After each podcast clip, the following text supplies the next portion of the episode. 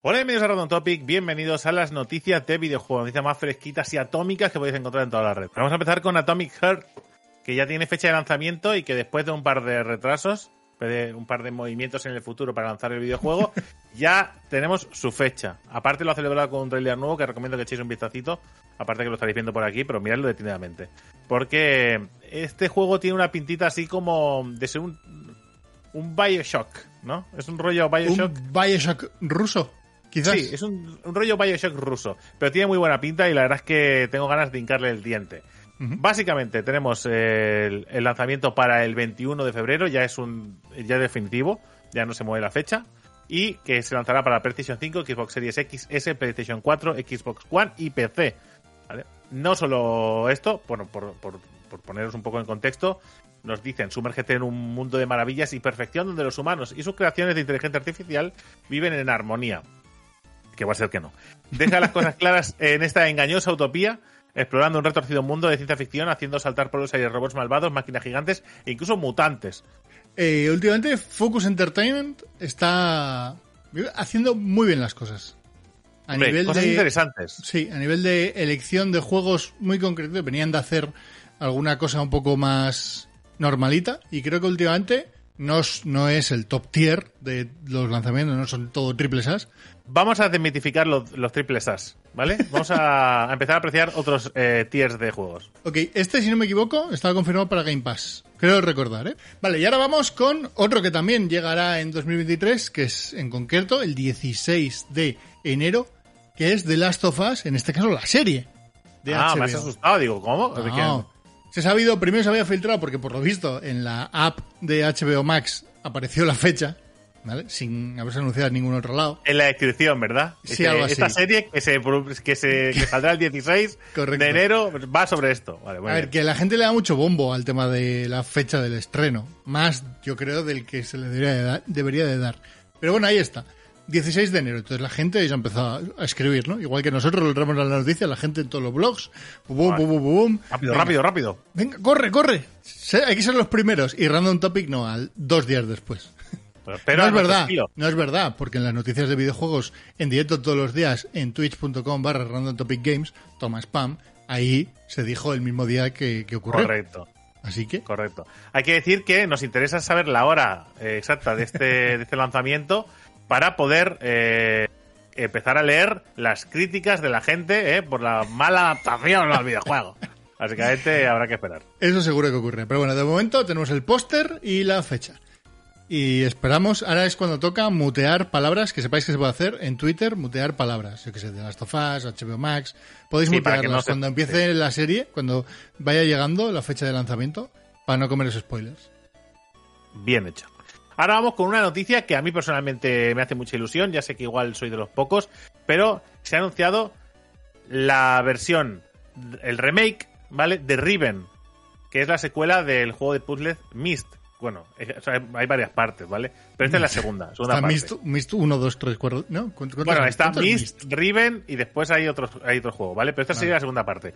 Eh, es un juego que salió en 1997, ¿vale? Yo por primera vez cuando lo jugué lo alquilé. Imaginaos el tiempo que Ojo, ¿eh? lo alquilé en el videoclub. Correcto y que no ha especificado plataformas, pero que sí es hecho una pequeña, un pequeño teaser y han dicho en la web, si lo podéis leer ahí detenidamente, que es un remake moderno, que no es una remasterización, que entre sus características se incluye la exploración 3D, aunque otros sistemas de navegación se anunciarán en próximas fechas que se especula que se podrá hacer un poquito de point and click si lo elegimos nosotros. Me gusta eso de eh, que sepáis que somos pequeñitos. No, no vengáis a darnos de hostias cuando saquemos este remake, ¿no?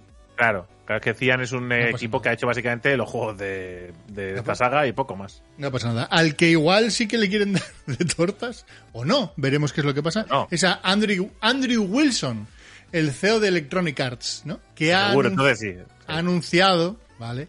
En estas actualizaciones que ha habido para inversión, para para inversores, ¿vale? Porque estamos ahora en lo de el trimestre, los informes trimestrales y demás. Pues en el DEA el, CEO ha dicho que planea lanzar un videojuego importante antes del 31 de marzo de 2023, que es el, cierre del año fiscal, ¿vale? Y a partir de ahí la gente ha empezado a especular. Y todo apunta, digo porque son especulaciones, rumores, yo le doy bastante crédito, no porque venga de Jeff Grapp, que particularmente no es mi insider favorito precisamente, ¿vale? Ni del que más me fío, pero bueno, todo apunta a que podría ser la secuela de Star Wars Jedi Fallen Order, que es Star Wars oh, Jedi Survivor. Sí, me gusta. Tiene buena pinta, quiero decir, parece que es eso. Igual luego nos comemos un Los Sims remake, ¿vale? Pero ya, puede ser. Pero bueno, yo sí, eh, es de, hecho, es de las cositas que más me interesan ahora mismo de lo que tiene en marcha EA, de lo que está más cerca, ¿eh? Hay cosas en el futuro. Pero, o sea, que si es esto, yo contentísimo. Que lo saquen, perfecto. Luego, bueno, el tío ha estado hablando un poco del marketing de hoy en día y cómo los equipos de ahora tienen que elegir la fecha concreta en la cual es el mejor momento para empezar a comunicarlo. amigo, eso se os ha hecho siempre. Porque antes estabas en un entorno que tardabas mucho más tiempo y tenías que planificar mejor. Hoy en día, con las plataformas digitales, es un poco más complicado, pero tú eliges el momento en el que quieres empezar a comunicarlo. Ojo, como por ejemplo las explicaciones que han estado dando los chicos y chicas de Sonic Frontiers, ¿vale? Que han tenido que especificar que no es un Zelda Breath of the Wild. Gracias. ¿Vale? Que no lo es, no es, es un juego de acción, no es un RPG. Que quien vaya buscando un RPG de mundo abierto se va a pegar, se va a pegar una hostia, ¿vale? Que va a estar, por eso ya están avisando, porque la gente va a comprar esto pensando que van a ver al Link azul eh, tipo erizo, ¿vale? Y después se, van a decepcionar. una historia tremenda, tremenda historia, ¿no? Esto es una especie de... Es que, es que seguramente se parezca más a un Mario Odyssey, con las distancias enormes que va a haber entre los dos juegos, ¿eh? Que a un Zelda. Es que ya han dicho que eh, es un juego de acción, que los Sonic son juegos de acción y que van a mantener ese espíritu. Evidentemente que han escogido un mundo abierto, que ahí sí hay relación, le podéis buscar una relación con Zelda vs. The Wild, pero que aún así sigue sin tener la libertad que tiene Zelda, porque es un juego que ya han dicho que eh, va a ser lineal, un juego lineal y que va a ir por zonas. Que ni siquiera tendréis, no, aquello, no, no, no, no, que es que el juego te va a ir marcando por donde tienes que ir y a donde tienes que avanzar. Que además la idea del juego es interesante porque eh, está pensado para que con las habilidades iniciales de, Sonic puedas pasarte todo el juego sin desbloquear el resto de cosas secretas que hay por el mundo. Que eso es chulo, ¿vale? Para no hitters, sobre todo. Pero, eh, evidentemente, el que, el que le guste la exploración eh, tendrá mucho terreno abierto para poder encontrar un montón de secretos y un montón de historias. Pero que será un juego principalmente lineal y un juego de acción. Que no nos olvidemos de los juegos de rol, por favor. Vale, bueno. Yo sigo a tope con el puto Sonic Frontiers, ¿eh? Sí, ¿no? Goti antes de jugarlo. Claramente. Seguimos, seguimos en la barca de Sonic Frontiers hasta que le demos al play al menos. Sí, sí, no nos hemos bajado. Mira, pues, unos que sí que se han bajado de la barca, en este caso de la de Embracer Group, es la gente de Onoma, o más que, más bien les han hecho bajarse, ¿vale? Porque después de reconvertir Square Enix Montreal en esta compra que hicieron de eh, Crystal Dynamics y EI2 Montreal, a este estudio lo habían reconvertido a Onoma y han cerrado el estudio. Bueno, ya, yo ya lo siento, pero lo voy a venir. O sea, no quiero ser yo ahora, ¿eh? eh vas de flipado, ¿eh? Vas, de oráculo de Delfos, ¿eh? Yo cuando vi que el, o sea, el, nombre. El nombre significaba nombre. Nombre es rollo. Ponle un nombre fácil porque hay que cambiarlo por una cosa legal con tema de Square Enix, ¿vale? No podemos cerrar un estudio de Square Enix, ¿vale? Con lo cual tenemos que cerrar un estudio propio, eh, ponle un nombre, pues nombre en latín o no más. a saber las razones, lo que sí, a ver, dentro de este movimiento, vale, que, que puede parecer raro o caótico, tiene cierta lógica y viene a un poco remarcar la estrategia que quiere Embracer Group con sus estudios y sus próximos proyectos, porque este estudio que han cerrado no, no es un estudio más, es el estudio que se centraba en lanzamientos para juegos móviles y lo que han cerrado es precisamente eso. Porque sí que han mantenido Crystal Dynamics y EI2 Montreal y además se ha sabido de la mano de Jason Schreier, ¿vale? En un artículo de Bloomberg donde habla de pues eso, cómo el estudio de 200 personas desaparece y hay gente que lo llevan a otros estudios, lo recolocan, porque Embracer Group otra cosa no, pero estudios tiene. Y eh, otra gente no, se irá a la calle, como ocurre en todos estos cierres de estudios que vienen de un día para otro.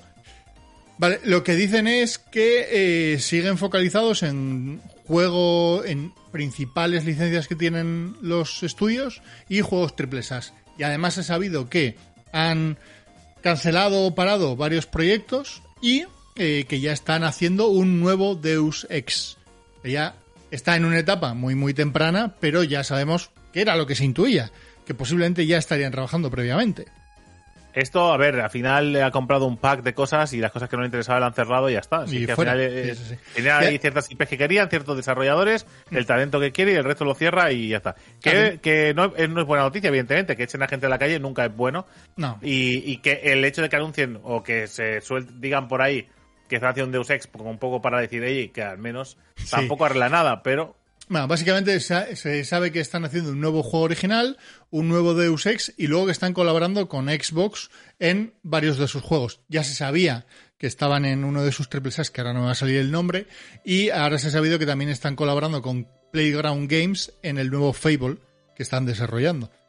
Que está bien, o sea, porque vas a, vas a mezclar, ¿no? Gente que sabe hacer juegos triple con gente que sabe hacer juegos de coches. Entonces, eh, bueno bueno, eh, otra historia totalmente distinta y de la que nos podemos alegrar, aunque es raro, ¿vale? Es que Square Enix se va a centrar en el mercado global en vez de en Japón. Ya. Sabéis que históricamente la empresa japonesa siempre se ha centrado sobre todo, principalmente en su público, pero porque eso al final es quien le ha dado el reconocimiento del apoyo y que compran sus juegos como si fueran, vamos, pipas. O sea, es una cosa muy loca. Pero el motivo por el cual se van a centrar en este en el mercado global ya no es tanto que hemos descubierto que hay dinero fuera de Japón. Es que al parecer los japoneses están envejeciendo. Y diréis, como todos. Vaya. Como todos. Pero al parecer la población japonesa de, personas mayores está un tanto por ciento bastante más alto. Y creen que el público objetivo está bajando y hasta que no se recupere tienen que centrarse en mercados globales. Es una cosa un poco rara. Muy extraño, ¿eh? Es muy extraño, pero eh, lo que sacamos en claro de aquí, o sea, no es que no vayan a sacar los juegos en Japón, los van a seguir sacando igual. Lo que sacamos en claro aquí es que quieren eh, sacar más de sus productos fuera de Japón. Que hay una parte buena y una parte mala de esta historia, porque lo bueno es que vamos a recibir muchos más juegos de Square Enix, que eso siempre está chulo, porque más juegos bien, después para poder elegir los que nos gustan, básicamente. ¿Sí? Pero lo que está mal es que hay una hay como un, un subtítulo dentro de este centrarme en el mercado global que es hacer juegos para el mercado global, que no es lo mismo que llevar juegos al mercado global. Porque hacer juegos para el mercado global significa que dejen de ser tan japoneses. Eso es, sí, sí. Y eso tiene su lado bueno, que puede ser que llegue a un gran público, tiene su lado malo, que los fans de ahora igual no están tan de acuerdo, que pierden ese espíritu japonés. ¿Por qué? Pues porque al final si tú compras un juego japonés es porque está hecho por japoneses y te gusta el rollo que llevan. Sí, Igual de alguna manera pierde la señal de identidad, ¿no? Que es, o sea, quiero decir, si Square Enix le ha llevado algo a nivel global, es la seña de, la seña de identidad de esos juegos que son marcadamente japoneses. Con claro, filosofía y cultura japonesa se ha expandido muy rápidamente por todo el mundo. La gente es muy fan ahora de la cultura japonesa. Siempre lo ha sido un poco, pero ahora es mucho más eh, mainstream que antes. Antes, pues eran cuatro mataos los que nos comprábamos los mangas y ahora, pues hay mucha gente que disfruta de series de animación, de libros, no, no solo de mangas, de libros también, literatura, series. Japón es TT. Claro, entonces, ¿qué pasa? Que van a venir muchos más juegos. Veremos cómo de japoneses y cómo de y cómo, de realmente interesantes van a ser. Así que mm. habrá que ver. Igual no pierden nada de la esencia, pero... Quizás no, habrá que, habrá que esperar porque me imagino que esto será un roadmap largo que habrán desarrollado.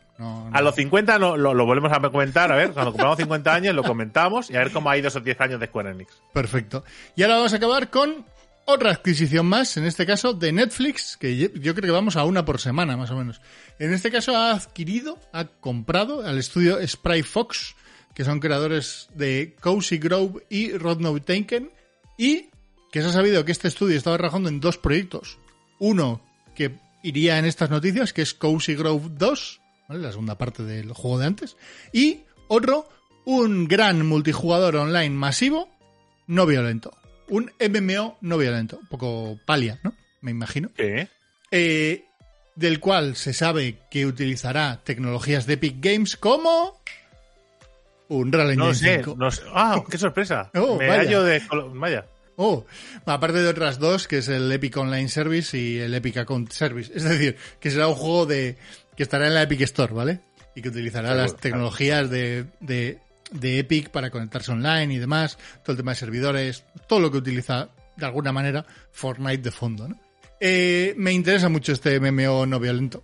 mucho. Sí, lo seguiremos, por supuesto, lo seguiremos en las noticias de MMOs, no en las de videojuegos. Hoy además lo hemos presentado en la de videojuegos porque al final ha hablado de una adquisición dentro del mundo de los videojuegos y nos parecía algo mucho más general. Sí, y es bastante relevante porque este movimiento es menos de móvil y más de PC o de plataformas de consolas, por ejemplo, que es algo que hablábamos, ¿no? Las, hace dos semanas o una semana, de movimientos laterales que está dando Netflix hacia el mundo de pues el cloud gaming quizás o juegos un poco más serios por, por decirlo entre comillas serios vale más eh, de gaming de toda la vida y menos de móviles. Bueno sí, más para plataformas eh, clásicas y menos para plataformas eh, portátiles. Pero lo que sí tenemos claro es que Netflix vuelve a meter la zarpa en otro mundillo y veremos a ver eh, qué es lo que hace, si hace alguna cosa chula. Nosotros, si te saca un buen juego, lo probaremos encantado de la vida. Si sacan juegos mediocres, pues no los, no los probaremos. Y ya está. ¿Sabéis lo que sí vamos a hacer? La semana que viene volver con noticias de videojuegos, como todas las semanas. Recordad que aparte de estas noticias tenéis las de MMORPGs, tenéis también la charla de los domingos, tenéis también reviews, análisis, que viene a ser lo mismo. Tenéis directo todas las mañanas en Twitch y muchos vídeos sueltos que vamos soltando. Gente, nos vemos en el siguiente. Este que está pululando por aquí, el siguiente que tenéis que ver.